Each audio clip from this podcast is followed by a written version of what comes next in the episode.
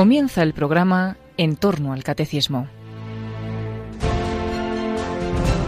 Como complemento a las catequesis sobre la escatología que el padre Luis Fernando de Prada está explicando dentro de su programa sobre el catecismo de la Iglesia Católica, les estamos ofreciendo en varios sábados la reposición de algunos programas de El hombre de hoy y Dios que el propio padre Luis Fernando dirigió hace unos años sobre estos mismos temas del más allá. Hoy podremos escuchar el segundo de ellos. ¿Podemos buscar nuestra plena felicidad en esta vida o debemos esperarla para el más allá? ¿Puede la ciencia colmar las esperanzas del hombre? Hoy seguimos hablando de la vida eterna. ¿Nos acompañas?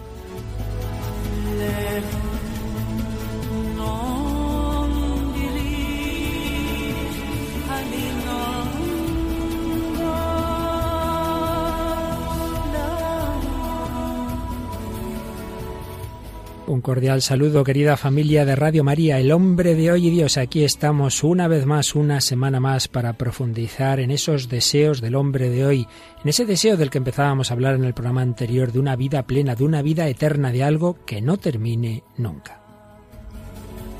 Habíamos empezado la semana pasada hablando de ese más allá de la muerte, de la vida eterna, y hoy vamos a seguir con ella. Así que adelante con la vida eterna.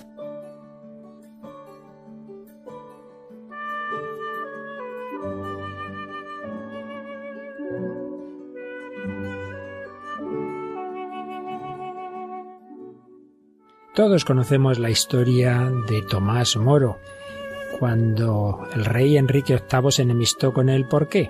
Si era su canciller, si era el hombre número dos del reino de Inglaterra. Pues bien, lo sabemos, debido a las desavenencias surgidas en torno a la validez del matrimonio del rey con su esposa Catalina de Aragón.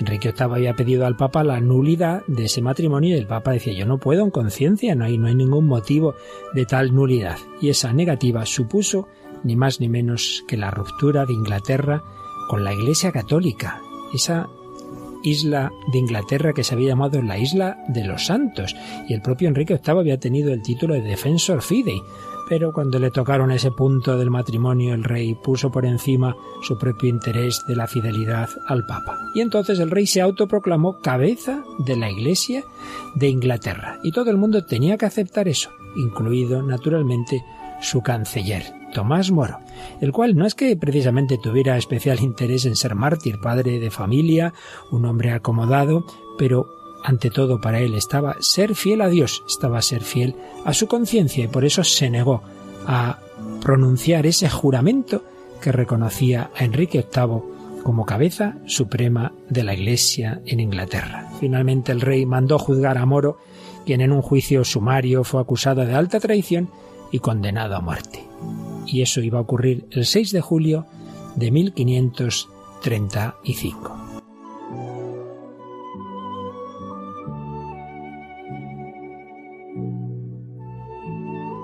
Pero Tomás Moro, un hombre de fe, de esperanza y de buen humor, se le llama por algunos el patrono del buen humor, hasta ese día mantuvo ese humor. Mientras subía al cadalso, le dijo al verdugo, ¿puede ayudarme a subir? Porque para bajar ya me las valdré por mí mismo.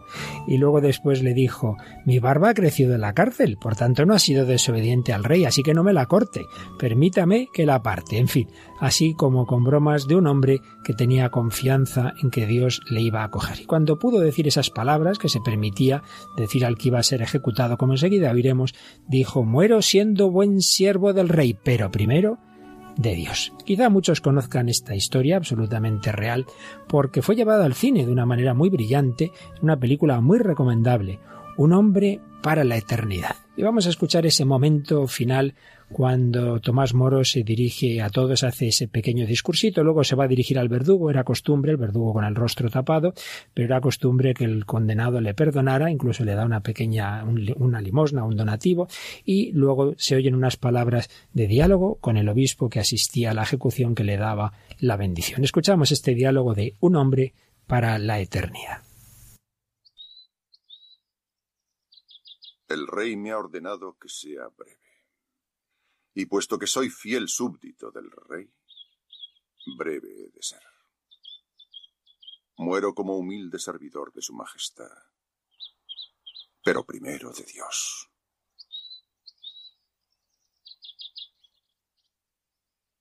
Os perdono de corazón. No temáis, cumplid vuestro trabajo. Me enviáis junto a Dios. Estáis muy seguro de ello, Sir Thomas. No rechazará a quien tiene tan gran deseo de verse ante él.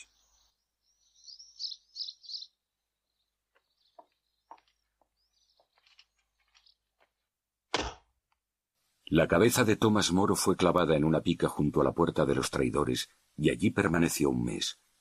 Luego su hija Margaret la retiró y la conservó hasta su muerte. Cromwell fue degollado por alta traición cinco años después de Moro, el arzobispo murió en la hoguera. El duque de Norfolk iba a ser ejecutado por alta traición, pero el rey murió de sífilis la noche antes.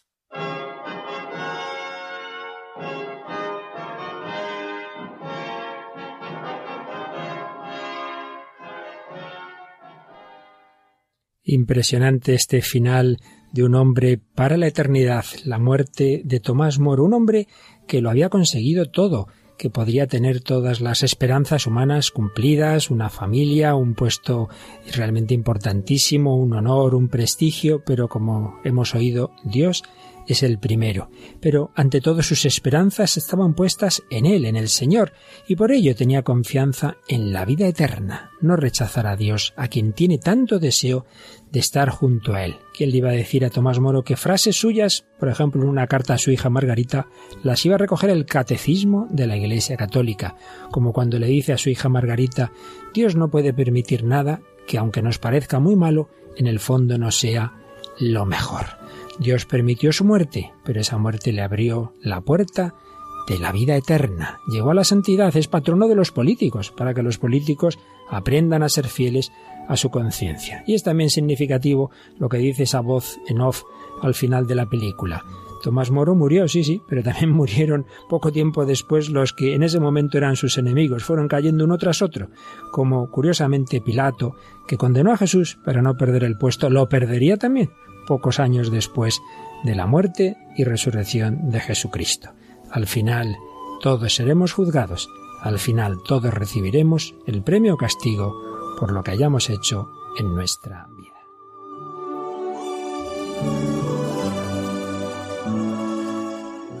Bueno, Tamara, pues hemos escuchado ese fragmento de un hombre para la eternidad. Seguro que nuestros oyentes la conocen, pero por si no es así, un par de pinceladitas sobre esta película muy recomendable para verla en casa, para comentarla. Pues es una película dirigida por Fred Zinnemann en 1966 que narra los últimos años de la vida de Tomás Moro. Ganó seis Oscars ese mismo año y siete BAFTA en 1968. Está basada en la obra de teatro de Robert Bolt y el autor principal, el actor principal, eh, Paul Scofield, era un veterano actor teatral que de hecho ya representaba a Tomás Moro también sobre el escenario. Estupendo, un hombre para la eternidad, muy instructiva para que sigamos ese camino de la fidelidad a Dios y la fidelidad a la conciencia. Bien, Tomás Moro confiaba en la vida eterna, tenía esa fe. Y hablábamos en un programa anterior cómo toda la humanidad, todos los hombres tienen, tenemos deseo de vida eterna. Todos experimentamos, sentimos que hay algo en nosotros que no puede morir, que no somos un mero animal. Y en el programa anterior lo veíamos esto un poquito desde la reflexión filosófica, como el razonamiento filosófico nos hace pensar que en nosotros hay lo que llamamos alma. Pero hoy vamos a hacer esta misma pregunta a la ciencia. Para ello vamos a recuperar una entrevista que hacíamos hace algún tiempo, un, mismo, un servidor, al padre Manuel Carreira, muy conocido en Radio María, doctor en astrofísica en Estados Unidos, que trabajó en el equipo ni más ni menos que de un premio Nobel, el descubridor del neutrino, de una de las partículas subatómicas, profesor emérito de la John Carroll University y de la Universidad de Comillas de Madrid, autor de numerosos libros y artículos. Pues bien, vamos a escuchar esta pequeña entrevista que, como digo, hacíamos hace algún tiempo al padre Carreira sobre este tema de la vida eterna, del alma, del espíritu, de la materia, mirado desde su perspectiva científica. Buenas noches, padre Carreira. Buenas noches a ustedes y a todos los oyentes. Padre, eh, muchas veces la gente dice, mira, lo que está claro es que mi cuerpo va a acabar ahí en ese sepulcro, somos muy conscientes de eso, de que morimos, de que nuestro cuerpo será enterrado o cremado. ¿Qué razones tenemos para pensar que eso tan evidente no es el final? Si uno tiene que preguntar realmente qué es el ser humano, qué es el hombre, tiene que buscar una respuesta que sea coherente con lo que nos hace distintos de los animales, porque me parece a mí que ninguno quiere que se le considere simplemente como un mono. ¿Y en qué está lo que es propio del ser humano que nos hace distintos de los animales? Podemos decirlo con dos palabras. Tenemos inteligencia y libertad. Tenemos la capacidad, por lo tanto, de pensar, de desarrollar ciencia, de buscar respuestas que no vienen dadas simplemente por lo que nos dan los sentidos. Si no, no habría cultura humana, no habría ciencia de ningún tipo, no habría filosofía, no habría poesía, no habría tampoco un modo de atribuir a la persona derechos y deberes. Todo esto que es tan obvio, uno puede decir necesita una explicación adecuada. Y la explicación se ha buscado en términos de la materia. Pero yo como físico les puedo decir que a la materia en física solo se le reconocen cuatro maneras de actuar. Son las que llamamos las cuatro interacciones o las cuatro fuerzas de la materia. Una es la fuerza gravitatoria, otra la fuerza electromagnética y dos fuerzas dentro del núcleo del átomo que por eso se llaman fuerzas nucleares. Y sabemos lo que cada una de estas fuerzas hace. Producen atracciones, atracciones y repulsiones y pueden también producir el cambio de una partícula en otra. Y nada más. Y entonces la pregunta obvia es ¿a cuál de esas fuerzas atribuyo yo el que se haya escrito el Quijote? ¿A cuál de esas fuerzas le atribuyo yo una ecuación matemática? ¿A cuál de esas fuerzas le atribuyo yo una poesía? Y la respuesta obvia es no se puede atribuir nada de esto ni a una de esas fuerzas ni a las cuatro juntas, porque no tiene nada que ver con atracciones, ni repulsiones, ni choques entre partículas. De modo que en el hombre es necesario, por toda lógica, admitir algo que no puede explicarse en términos de la materia. Y naturalmente, lo que no puede explicarse en términos de la materia no es materia. Todo esto nos muestra una y otra vez que precisamente por criterios científicos hay que admitir que en el ser humano hay una realidad no material.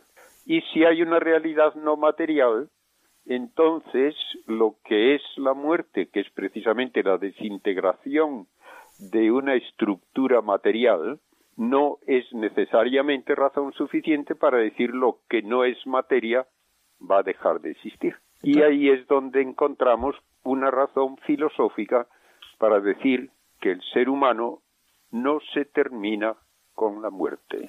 ¿Es posible entonces pensar que la vida humana dure indefinidamente en el universo aunque cada uno de nosotros como individuos muramos? Uno podría pensar que a lo mejor la duración del ser humano en la Tierra va a durar indefinidamente. Desde el punto de vista científico no es esa una posición sostenible. Primeramente sabemos que todas las especies vivientes duran un tiempo más o menos limitado.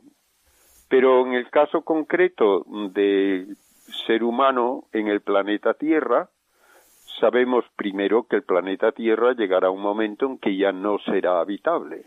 Y el futuro del universo, según la ciencia, es precisamente un ver cada vez más restringido el ámbito de actividad hasta que en un tiempo suficientemente largo el universo será una colección de cuerpos oscuros y fríos en un vacío cada vez más amplio. Ya.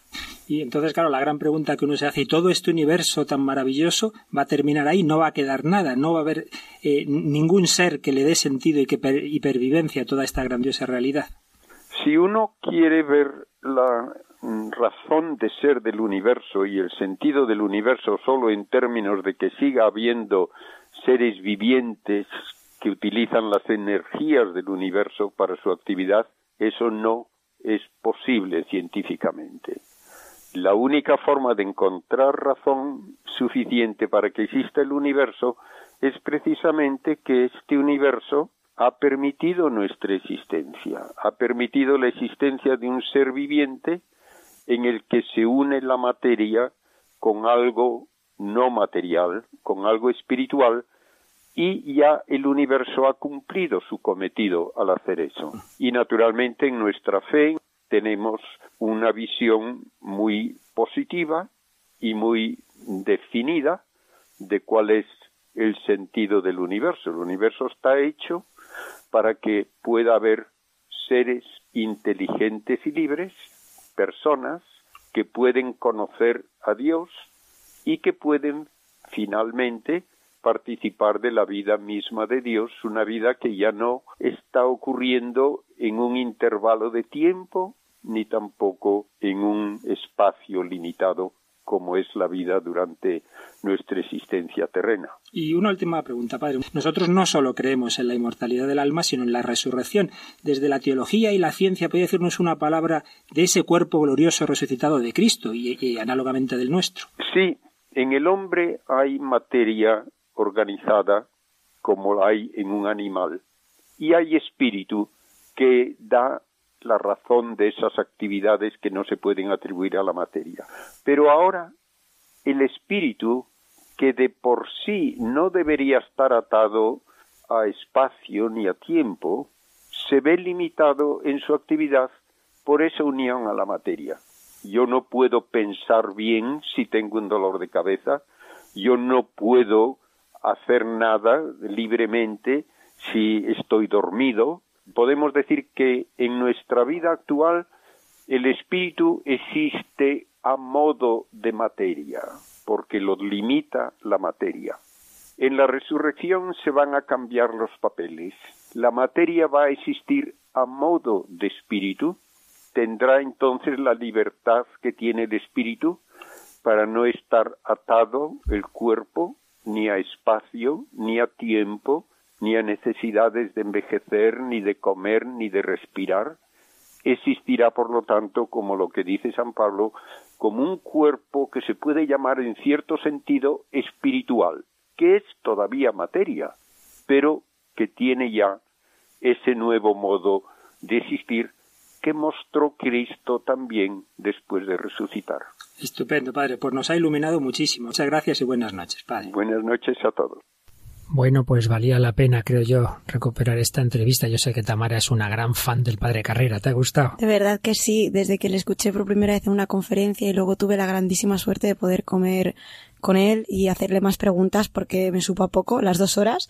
es, maravilloso cómo consigue unir ciencia y fe y que nos demos cuenta no solo de que la fe es posible con la ciencia, sino que es que son necesarias y se complementan. Así es, uno de los grandes temas del Papa. Resumiendo así brevemente lo que nos ha dicho el, padre Carreira, nos decía, en nosotros hay, hay determinadas eh, eh, actividades, inteligencia, con sus manifestaciones de ciencia, de cultura, de poesía, de sentido moral, hay libertad y esto no da explicación suficiente de ello la materia que como buen físico nos ha explicado qué leyes, qué maneras de actuar caracterizan la materia, ninguna de las cuales nos explica el Quijote o una poesía. Por tanto, tiene que haber algo en nosotros que dé sentido, que dé explicación, que dé soporte a esas realidades no materiales que llamamos espíritu. Ahora bien, si en nosotros hay un espíritu, ya no basta con decir nuestro cuerpo se va a desintegrar porque hay algo más que no se desintegra de una manera material. Nos ha hablado después de que aunque físicamente el universo, por eh,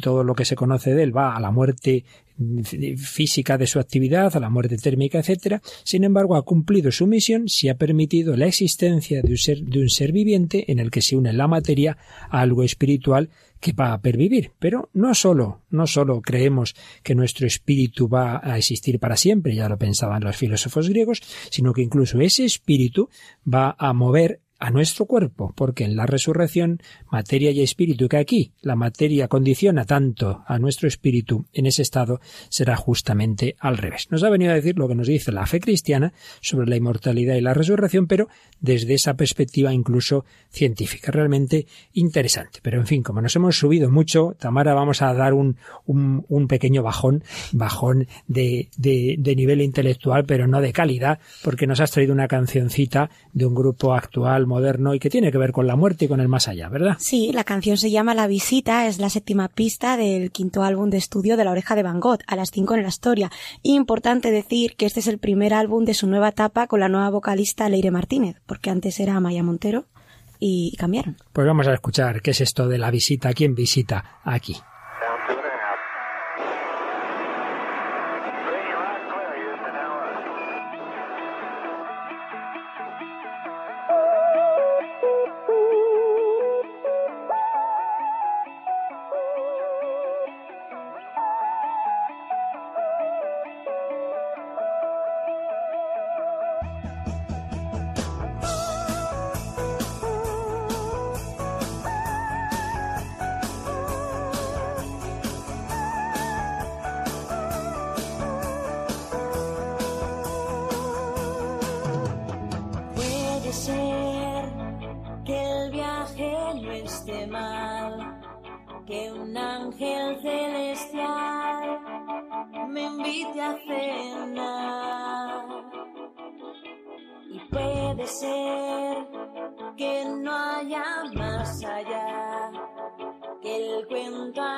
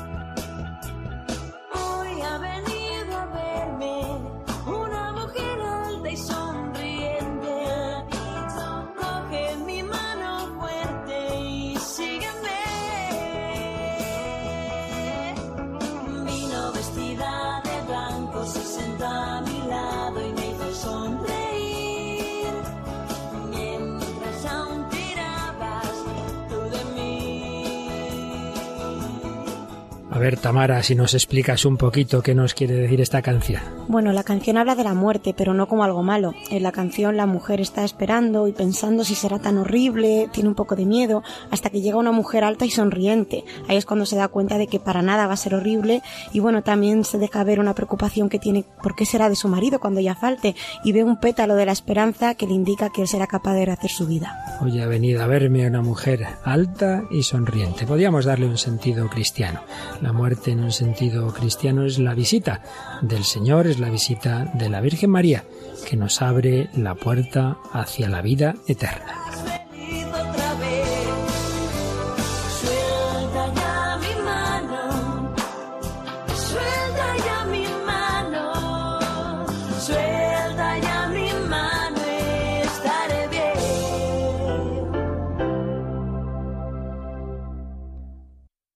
Están escuchando El hombre de hoy y Dios con el padre Luis Fernando de Prada, una reposición del año 2013. Bueno, pues con esa visita de una mujer alta y sonriente estamos hablando de la muerte, estamos hablando de la vida eterna. Segundo programa que dedicamos a esta reflexión sobre el más allá. El hombre busca algo que dure para siempre, el hombre tiene miedo a la muerte, pero si sabemos que la muerte es una puerta que se abre la esperanza, cambia la perspectiva. Sin embargo, sin embargo, esta fe que estaba ya tan profundamente enraizada en la cultura de Occidente, en la cultura de Europa, en lo que se llamaba la cristiandad, poco a poco se fue perdiendo. Todo el proceso de secularización, del que hablamos también en programas ya hace bastante tiempo, toda esa situación en la cual se fue perdiendo la fe en Europa, lo cual ha llevado a la situación que pide una nueva evangelización. En ese proceso de ir perdiendo la fe en Dios, la fe en Cristo, la fe en la vida eterna, hay también una crítica a la esperanza cristiana. Y a veces incluso desde perspectivas no de falta de fe, sino personas creyentes, pero que dicen, bueno, bueno, eso de, del deseo de la salvación, el deseo de ir al cielo, es muy egoísta, es muy individualista, es pensar solo en uno mismo. Por eso, vamos antes de seguir avanzando y de ver qué es lo que nos dice la doctrina católica sobre el más allá, vamos a pararnos hoy en esta crítica, en este, en estos planteamientos de la modernidad sobre la esperanza cristiana. Y lo vamos a hacer, como no puede ser de otra manera mejor, de la mano del Papa Benedicto XVI, profundamente cristiano, como es lógico, pero profundo conocedor de la cultura de la modernidad, de la filosofía y de la ciencia. Pocas personas habrá en el mundo que conozcan también por un lado esa fe cristiana y por otro lado esa filosofía moderna. Y en la encíclica maravillosa, Spesalvi, que dedicaba a la esperanza, tiene todo un apartado en que escucha lo que dice el pensamiento moderno, lo escucha y ve lo que puede haber en él de verdad, como siempre hace él, pero también responde y responde a esa crítica. Por ello, vamos a quedarnos hoy un poquito en estos números, a partir del número 13, de la encíclica Spe Salvi del Papa Benedicto XVI. Nos recoge esta crítica eh, que se ha hecho a la esperanza cristiana. En tiempos modernos ha desencadenado una crítica cada vez más dura contra esa esperanza. Sería un puro individualismo. Pero, comenta el Papa, que ya el teólogo, luego nombrado cardenal, Henri de Libac, demostró basándose en la teología de los santos padres, que no es verdad que la salvación siempre fue considerada en la teología católica como una realidad comunitaria. No olvidemos que la carta a los, hebreos habla del cielo como de una ciudad. Una ciudad es donde viven muchas personas. Es algo comunitario. Los santos padres entienden en cambio el pecado como destrucción de la unidad, como ruptura y división. Babel, la torre de Babel, es el lugar de la confusión de las lenguas y de la separación. Ahí se muestra lo que es el pecado en su raíz. Por eso, la redención, la salvación, se presenta precisamente como el restablecimiento de la unidad en la que nos encontramos de nuevo juntos en una unión que se refleja en la comunidad mundial de los creyentes. Y añade un párrafo muy bonito, Tamara. Esta vida verdadera, hacia la cual tratamos de dirigirnos siempre de nuevo, comporta estar unidos existencialmente en un pueblo y sólo puede realizarse para cada persona dentro de este nosotros. Precisamente por eso presupone dejar de estar encerrados en el propio yo, porque sólo la apertura a este sujeto universal hable también la mirada hacia la fuente de la alegría, hacia el amor mismo, hacia Dios. Por tanto, hablar de una salvación cristiana en sentido individualista no tiene sentido, porque si nos abrimos hacia Dios, nos abrimos también a la realidad universal en la que Dios nos invita a todos. Y sigue avanzando el Papa en el número 15. Esta concepción de la vida bienaventurada, orientada hacia la comunidad, se refiere a algo que está ciertamente más allá del mundo presente, pero precisamente por eso tiene que ver también con la, edificación del mundo. Y aquí hace alusión a otra crítica. Si por un lado se acusa de individualista la esperanza cristiana, también se le acusa de que, claro, mucho pensar en el más allá, en pensar después de la muerte, y entonces ustedes no trabajan aquí en esta vida. Bien, es una crítica ya muy vieja, especialmente resaltada por el marxismo, pero el Papa responde, dice, bueno, esto podríamos decir muchas cosas, pero pone un ejemplo, un ejemplo, eh, como en la Edad Media. Según muchos se deben pensar, los monasterios serían lugares para huir del mundo, para eludir la responsabilidad con respecto al mundo buscando la salvación privada. Pues no es así. San Bernardo de Claraval tenía una visión muy diferente sobre esto. Para él los monjes, los monjes, no digamos los seglares, tienen una tarea con respecto a toda la Iglesia y con respecto al mundo y les aplica a San Bernardo a los monjes las palabras del pseudo Rufino, a saber, el género humano subsiste gracias a unos pocos. Si ellos desaparecieran, el mundo perecería. Por tanto, los contemplativos, en latín contemplantes, han de convertirse en laborantes, en trabajadores agrícolas nos dice San Bernardo. También dice el gran santo francés que el monasterio no puede sin más restablecer el paraíso, pero como lugar de labranza práctica y espiritual debe preparar el nuevo paraíso. Una parcela de bosque silvestre se hace fértil precisamente cuando se talan los árboles de la soberbia. Se estirpa lo que crece en el alma de modo silvestre y así se prepara el terreno en el que puede crecer pan para el cuerpo y para el alma. Y termina este número del Papa con una de esas preguntas, esos interrogantes que suele hacer él para que pensemos. ¿Acaso no hemos tenido la oportunidad de comprobar, precisamente en el momento de la historia actual, que allí donde las almas se hacen salvajes no se puede lograr ninguna estructuración positiva del mundo? Precisamente si las almas dejan a Dios se van haciendo salvajes y no hay manera de trabajar unidos, no hay manera de construir la civilización del amor y del respeto a la dignidad humana. Así pues, unos unos números de la encíclica Espesalvi en que responde a esas críticas a la esperanza cristiana en la salvación del más allá. Pero después dedica otros números el Papa a explicar cómo en el mundo moderno se fue girando, se fue transformando esa esperanza cristiana que se ponía en Dios, que se ponía en Cristo, que se ponía en la vida eterna, cómo esa esperanza cristiana se fue convirtiendo en esperanza en el progreso.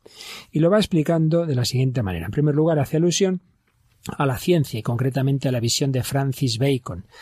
La novedad consistiría en una nueva correlación entre ciencia y praxis, entre ciencia y actividad, de lo cual se hace después una aplicación teológica. Esa nueva correlación entre ciencia y praxis significaría que se iba a restablecer el dominio sobre la creación, es decir, el hombre con la ciencia va a poder dominar la creación. Y entonces nos explica lo siguiente en el número 17. Hasta aquel momento la recuperación de lo que el hombre había perdido al ser expulsado del paraíso terrenal se esperaba de la fe en Jesucristo, y en esto se veía la redención. Ahora, esta redención, el restablecimiento del paraíso perdido, ya no se espera de la fe, sino de la correlación apenas descubierta entre ciencia y praxis.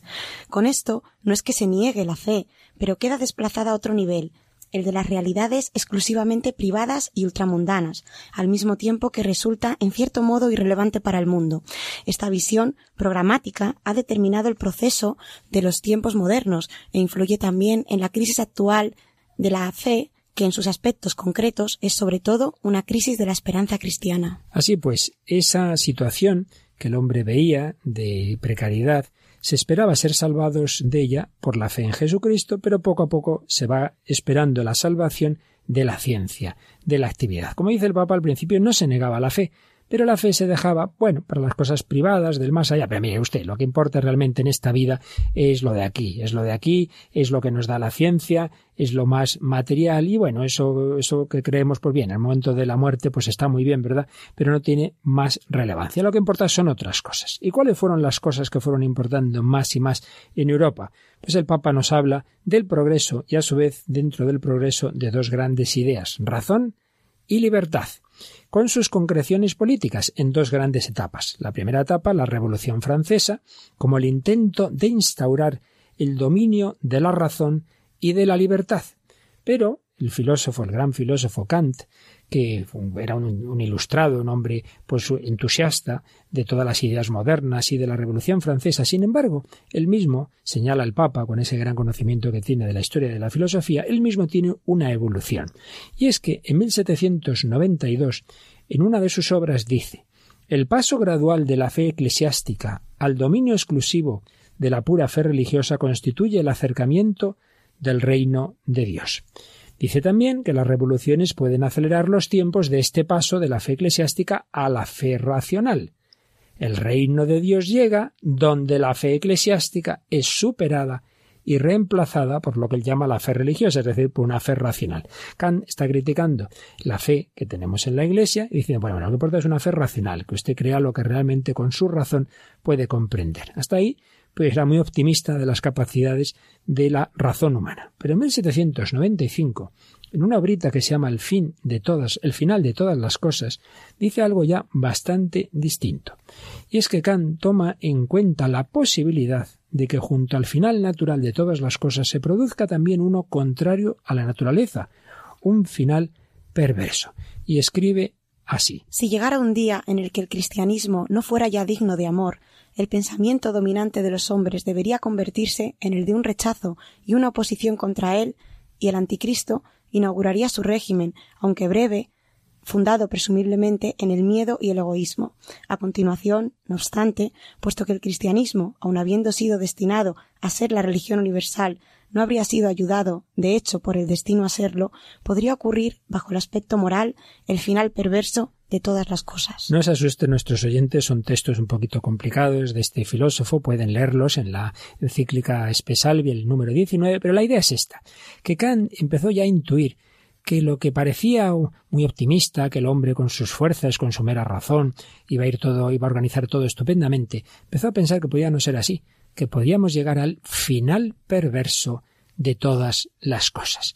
Esa fe que se ponía en el hombre, esa esperanza que se ponía en sus fuerzas, a lo mejor resultaba que no era tan tan maravillosa. Bueno, luego seguiremos con lo que dice el Papa, pero vamos a volver a esos deseos del hombre, del hombre concreto, que no, no, no le bastan con decir eh, la política ha avanzado de esta manera y ha habido una revolución que ha conseguido no sé qué estructura. Mira, a mí se me ha muerto mi mujer y a mí se me ha muerto mi hijo.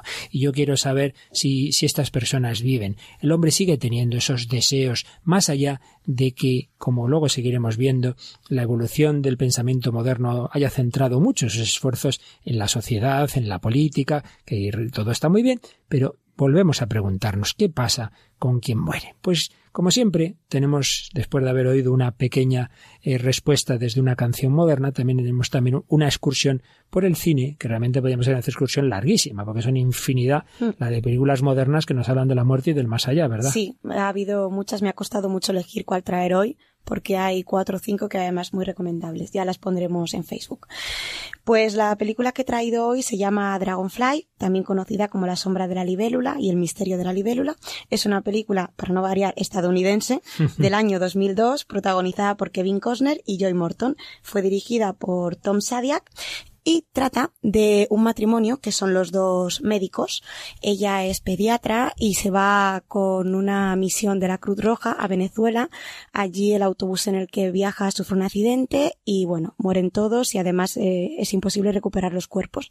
Eh, seis meses después, bueno, pues su marido está terriblemente deprimido, eh, empieza a sentir cosas extrañas, a ver señales, a tener ideas que los demás pues no terminan de entender. Él realmente siente que su mujer está tratando de comunicarse con él, pero él como médico no quiere aceptarlo, ¿no? Entonces eh, regresa al hospital donde, donde trabajaba con su mujer. Ella trabajaba en el área de oncología con los niños y cuál es su sorpresa cuando estos niños le empiezan a decir que cuando entran en parada, porque a veces les, les pasa, ¿no? Ven a su mujer, la ven debajo de un arco iris y ella le está mandando señales, quiere decirle algo y dibujan unas cruces con una forma un tanto peculiar. Entonces, bueno, él empieza a investigar y conoce a, una, la hermana Madeleine, una monja, que había estado en este área de oncología haciendo investigaciones con los niños sobre el más allá. Entonces va a buscarla y ese es el fragmento que vamos a escuchar ahora. Pues escuchamos pues ese diálogo entre el protagonista y la hermana, y la hermana Madeleine.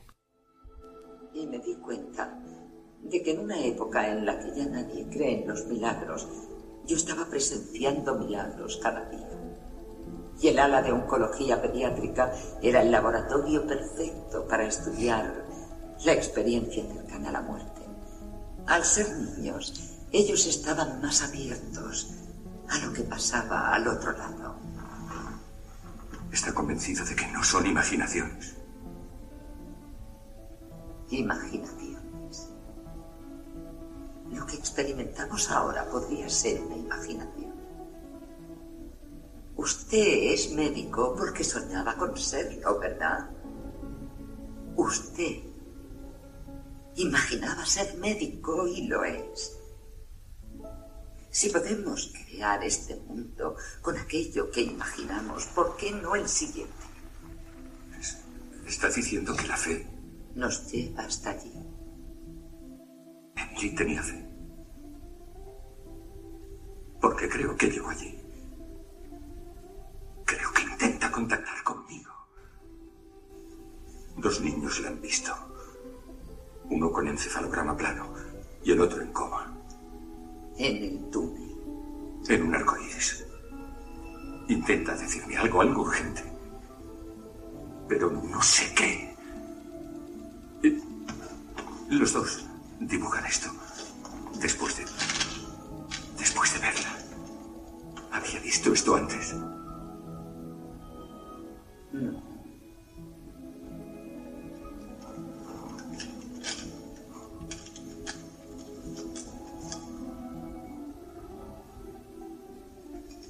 sé. Me estoy volviendo loco. Tan loco como Cristóbal Colón al pensar que había algo anestesiólogo y se lo dirá. años en la escalera de la conciencia entre estar totalmente despierto y estar muerto. Cuando anestesian a alguien solo le hacen bajar hasta el décimo peldaño. Debajo de ese peldaño hay una descendente escala de grises. Es como el fondo de un océano jamás explorado. Es en ese lugar, en ese lugar profundo donde ella encuentra a los niños. Son sus conductos porque ella sabe que usted podrá llegar hasta los niños. Quédese con ellos.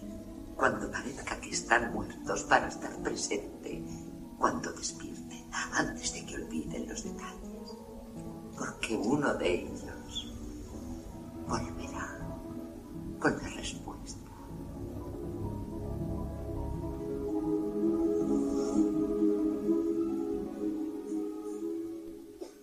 Está mal, Tamara. Dragonfly, ¿cómo dices que se dice en español? La sombra de la libélula. Es que Dragonfly es libélula, en inglés. y su esposa, la que fallece, tiene un, como un antojo en forma de libélula. Y mm. eso también tiene mucho que ver en la película. Al final es cierto que su esposa está intentando comunicarse con él, porque le tiene que decir algo muy importante. A mí es una película que me parece muy bonita. No puedo contar el que es porque entonces contaría el final, pero yo la recomiendo.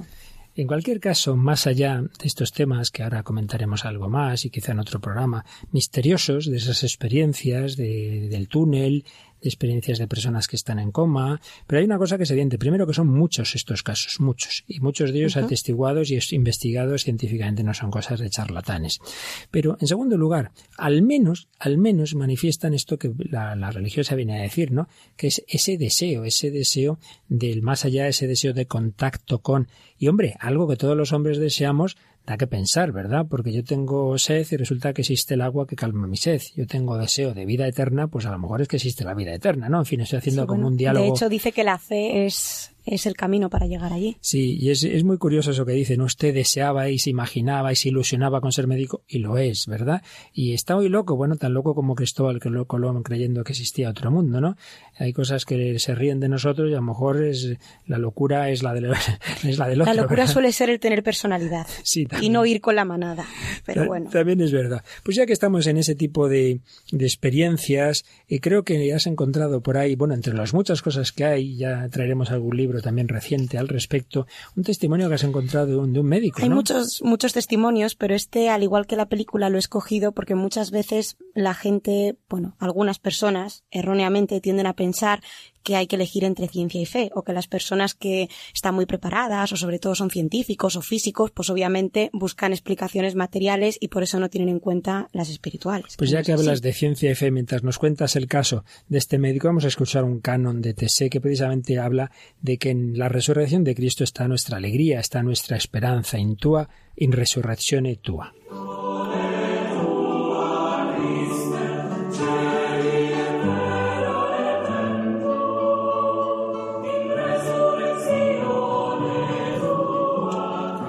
Pues por esto mismo también he escogido un caso de un doctor el doctor eh, Eben Alexander, que relató a un semanario su viaje fuera del cuerpo cuando estuvo en estado de coma. Según dijo, fue una odisea de siete días en lugares celestiales. Este doctor de 58 años de edad eh, estuvo en coma una semana porque contagió una meningitis un poco complicada. Él ha sido profesor de la Escuela Médica de Harvard y explica que antes de vivir su experiencia rechazaba desde la lógica científica que esto fuera posible. Cuando había leído otros casos de otras personas, él no se los creía. Sin embargo, pues su postura ha cambiado tras haberlo vivido. Él cuenta que, vio el cielo y que hay vida más allá de la muerte y su historia ha llamado tanto la atención que ha sido portada de la edición del Newsweek, que es un periódico americano, de otros también, y todos lo han titulado, el, el título que han elegido es El cielo es real, la experiencia de un doctor en la otra vida. Él ya era cristiano, pero no creía hasta este punto y ahora afirma que desde que inició el viaje cuando entró en coma, eh, ha estado en lugares maravillosos, ha ido más alto que las nubes, ha visto cosas que son diferentes de cualquier cosa que haya en este planeta y también dice que una mujer suponemos que la Virgen, le dio un mensaje, le dijo que nosotros somos amados y apreciados, queridos para siempre, que no tenemos nada de qué temer y que no hay nada que podamos hacer mal. Supongo que ahí deja ver el tema del perdón. Qué bonito. Pues vamos a pedir al Señor, sea lo que sea de esta experiencia, que aumente nuestra fe, nuestra confianza. El Señor y la Virgen nos guían, nos cuidan y quieren llevarnos con ellos a la vida eterna.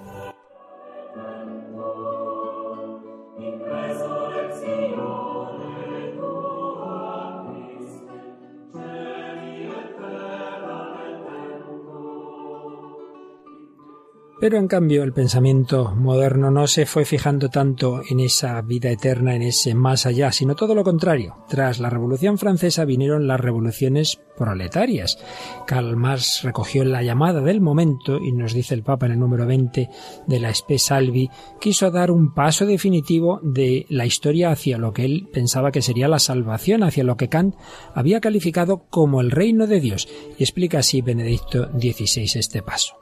Al haber desaparecido la verdad del más allá, se trataría ahora de establecer la verdad del más acá. La crítica del cielo se transforma en la crítica de la tierra, la crítica de la teología en la crítica de la política. El progreso hacia lo mejor, hacia el mundo definitivamente bueno, ya no viene simplemente de la ciencia, sino de la política, de una política pensada científicamente, que sabe reconocer la estructura de la historia y de la sociedad, y así indica el camino hacia la revolución, hacia el cambio de todas las cosas. Su promesa gracias a la agudeza de sus análisis y a la clara indicación de los instrumentos para el cambio racial, fascinó y fascina todavía hoy de nuevo. Después, la revolución se implantó también de manera más radical en Rusia.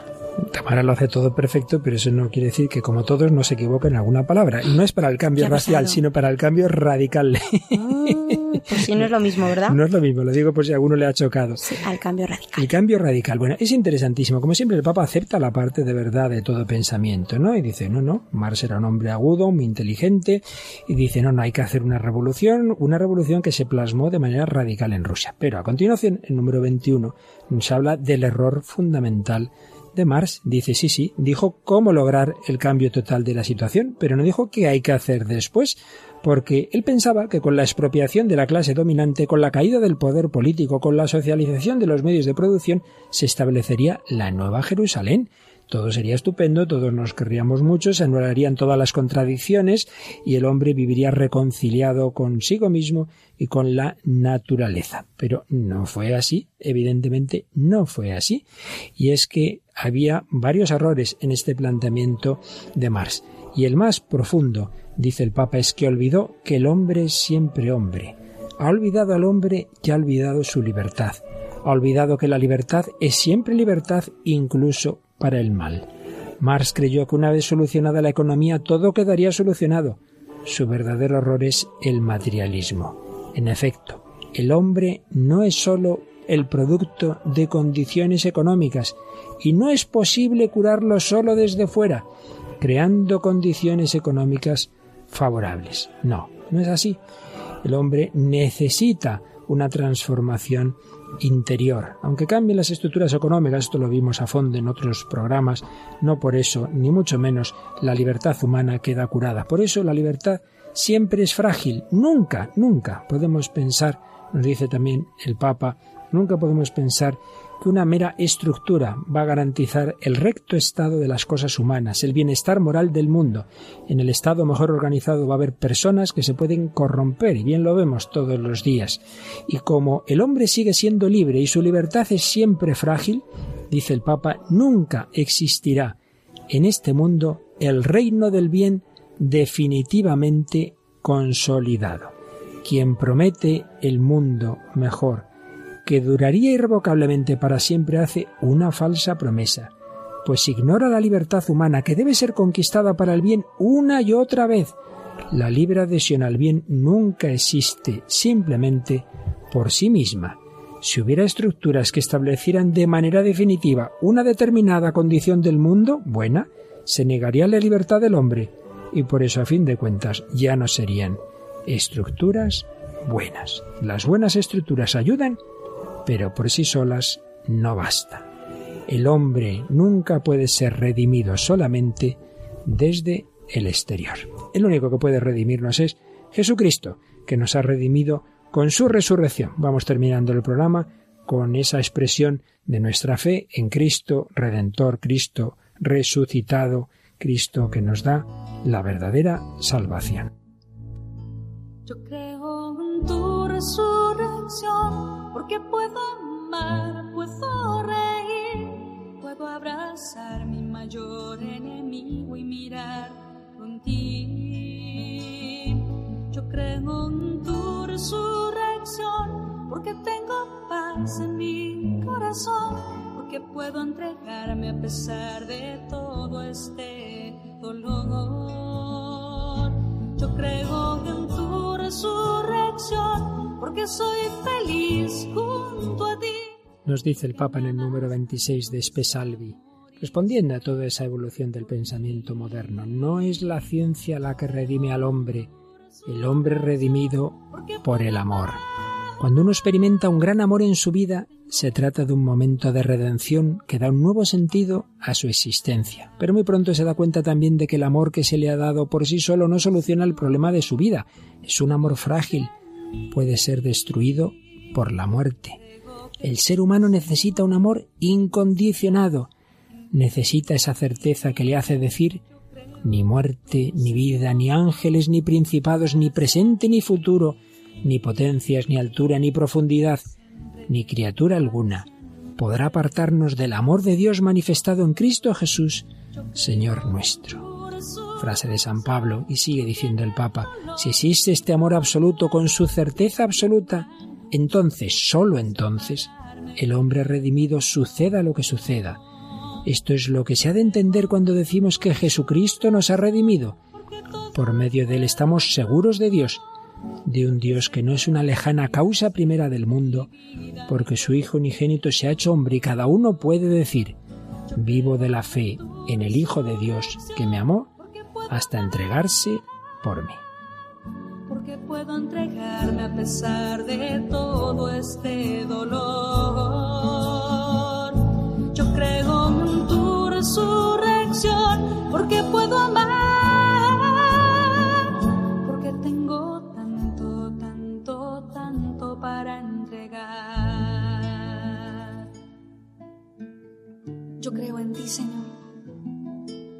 creo en la fuerza de tu vida. Creo que donde sobreabundó el pecado, sobreabundó más tu gracia. Creo en la fuerza de tu pequeña semilla en nuestro corazón, que da el ciento por uno. Creo que vives en nosotros yo creo en ti, Señor. Yo creo en tu resurrección, porque puedo amar, porque puedo entregarme a pesar de todo este dolor. Yo creo en tu resurrección, porque puedo amar,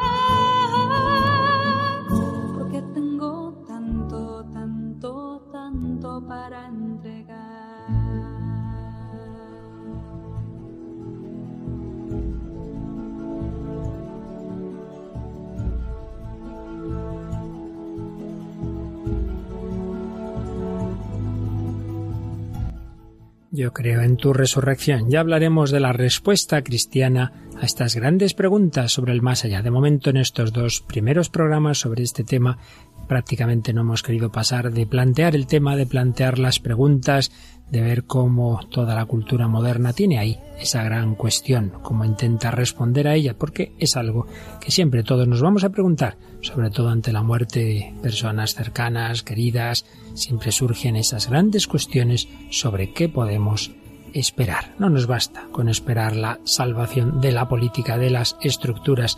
Al final queda siempre el gran tema personal. ¿Qué va a ser de mi vida? ¿Qué es de la vida de mi hijo que perdí, que murió en esa discoteca en un incendio, que murió en un accidente? Grandes preguntas, escucharemos las grandes respuestas de la fe cristiana. Seguimos en comunicación con vosotros, queridos amigos, y el hombre de hoy que busca a Dios. Que los bendiga y hasta el próximo día, si Dios quiere.